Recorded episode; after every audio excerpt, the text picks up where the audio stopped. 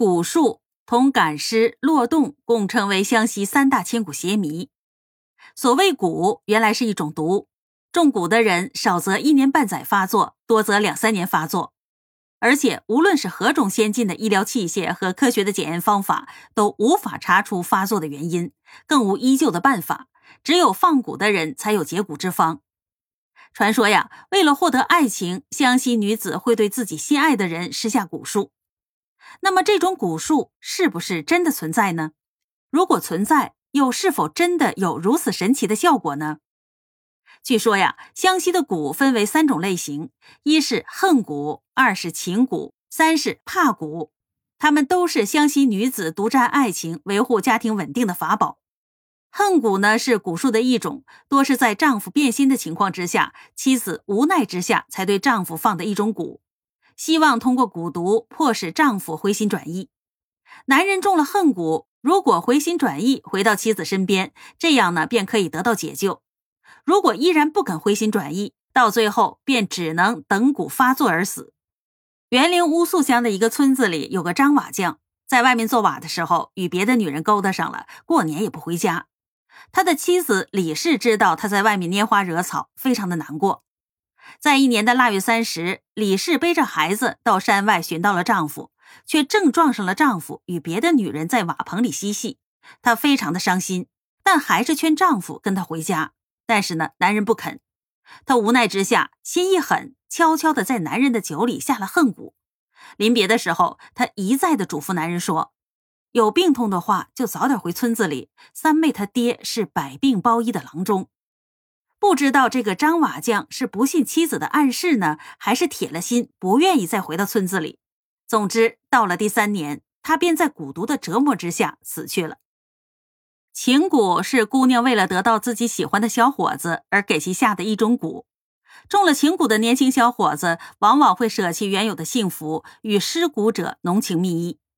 据说呀，二十世纪五十年代中期，丸陵齐平乡有个姓石的小伙子与一个叫小妹的姑娘结婚了。后来两人因为性格不合就离了婚。没过多久，小伙子与一个叫翠翠的姑娘结婚了。小妹听到这个消息以后，心里悔恨交加，决心要把小伙子从翠翠的手里再夺回来。于是呢，想方设法找到了一个机会，用铜液舀了一点凉水，暗中下了情蛊，给小伙子喝了。小伙子自从喝了这一夜凉水之后，心里头就开始老是放不下小妹。虽然说翠翠对他千般依万般好，但是无奈他总是时常偷偷去和小妹幽会。翠翠知道他是中了小妹的情蛊了，就背地里去哭求小妹收蛊。小妹不肯，翠翠没有办法，只好离开了小伙子，让他又回到了小妹的身边。怕蛊呢，也叫怕药，是妻子用于惩罚丈夫的蛊术，或者说是用来管教丈夫的工具。在湘西，丈夫怕妻子的现象比较普遍。有人解释说，这是中了怕蛊的缘故。曾经有一对夫妻，男的是屠户，女的是纺织工人。他们有两个女儿。男的呀，大概是嫌弃妻子不生儿子，经常到外面与别的女人一起过，有时候一连几天甚至半个月都不回家。即使是回到了家里，对妻子也是非打即骂，还曾逼着妻子签字离婚。后来他的妻子把怕药悄悄放入了男人的茶缸里。说来呀，也真怪。从那以后，男人虽然还是经常在外面过夜，但是回到家里却是再也没有打过老婆，甚至老婆要他干什么，他就老老实实的干什么。这人呢也蔫了许多，明显失去了往日的凶悍之气。湘西的蛊术如此传奇和神秘，那是不是每个湘西的妇女都会此种的法术呢？其实啊，在湘西只有曹鬼婆才会放蛊术。